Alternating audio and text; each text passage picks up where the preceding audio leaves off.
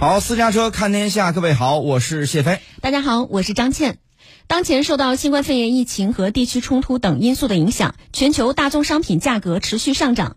多位业内专家认为，我国粮油、肉蛋奶、蔬果等重要的民生商品量量足价稳，各类的消费市场有能力应对各种的风险和挑战。我们来听一下央广记者朱敏稍早前的采访报道。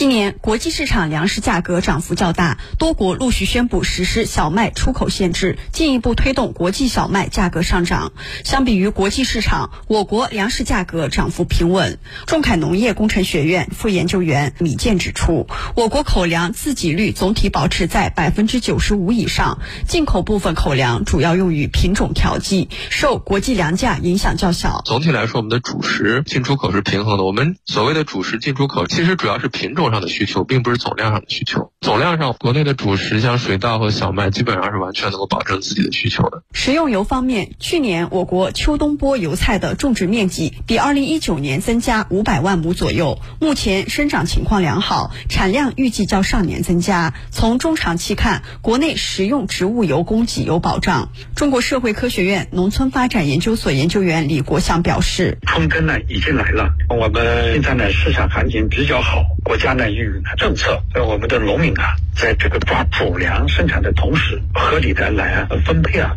一定的这个耕地扩大我们的大豆和原料的种植，对于国际市场的稳定呢，就会起到一个积极的力量。当前，我国主要肉类消费品猪肉的价格已经连续十六周下跌，主要原因是供应充足。农业农村部畜牧兽医局副局长陈光华介绍，今年上半年猪肉市场供给预计都处于高位。去年底，全国生猪存栏四点四九亿头，同比增长百分之十点五。这些存栏的生猪。会在之后的六个月，也就是今年的一到六月份，陆续出栏上市。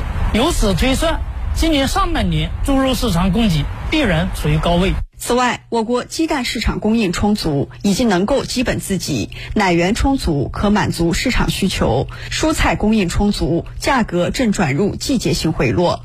当前，水果价格处于季节性上涨通道，后期随着春夏季时令水果陆续上市，水果市场供给量加大，价格将稳中有降。